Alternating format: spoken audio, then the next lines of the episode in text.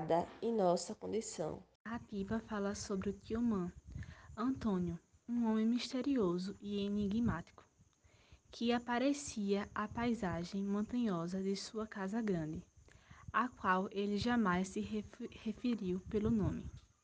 Vivia junto com sua família e se vestia melhor do que a ocasião pedia. Talvez seja requício de uma infância abastada. O conto se inicia após a morte de sua esposa e a criação de seu mundo particular, de faz de conta, abrindo mão de seus bens materiais e compartilhando entre os servos, homem que sempre foi austero, começando a ser condescendente. A vida vai passando, suas filhas casam e ele fica sozinho até sua morte. Recebe grande comoção por seus reconhecidos que ficam com medo do castigo divino por negligenciar a, sua, a pessoa que precisava. Um moço muito branco. Em um moço muito branco surge um mistério que se perde em descrições factuais. Deparamos com um jogo de luz e sombra. Alguém estranho precisa aparecer para lançar algum tipo de luz nova sobre a comunidade cega. De forma muito clara, o narrador mostra do grotesco e assustador pode surgir um homem delicado e claro e de visão.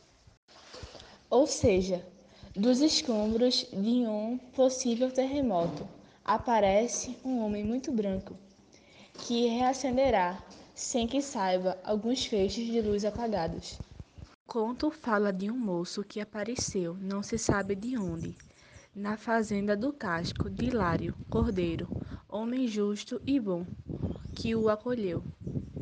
O moço chegou pela manhã maltrapilho, e dele o que mais chamou a atenção de todos foi a cor de sua pele. Todos gostaram dele, com exceção do Duarte Dias, homem de gênio forte, além de maligno e injusto sobre prepotência.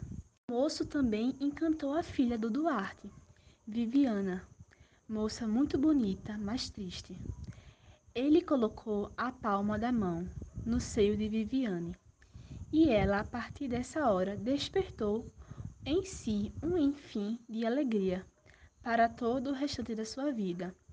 Mas foi por ocasião da missa de dedicação de Nossa Senhora das Neves e vigília da transfiguração que Duarte surpreendeu as pessoas que o conhecia. Chorando, implorava a custódia do moço, pois dizia que por ele sentia uma fortíssima afeição. Vendo isso, o moço branco o pegou pela mão e se saiu com ele.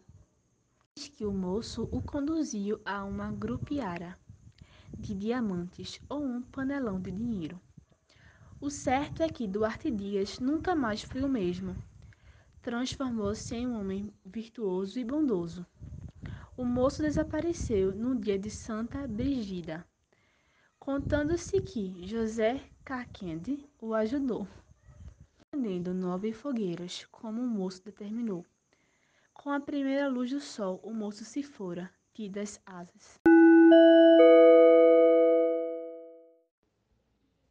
Os Cismos.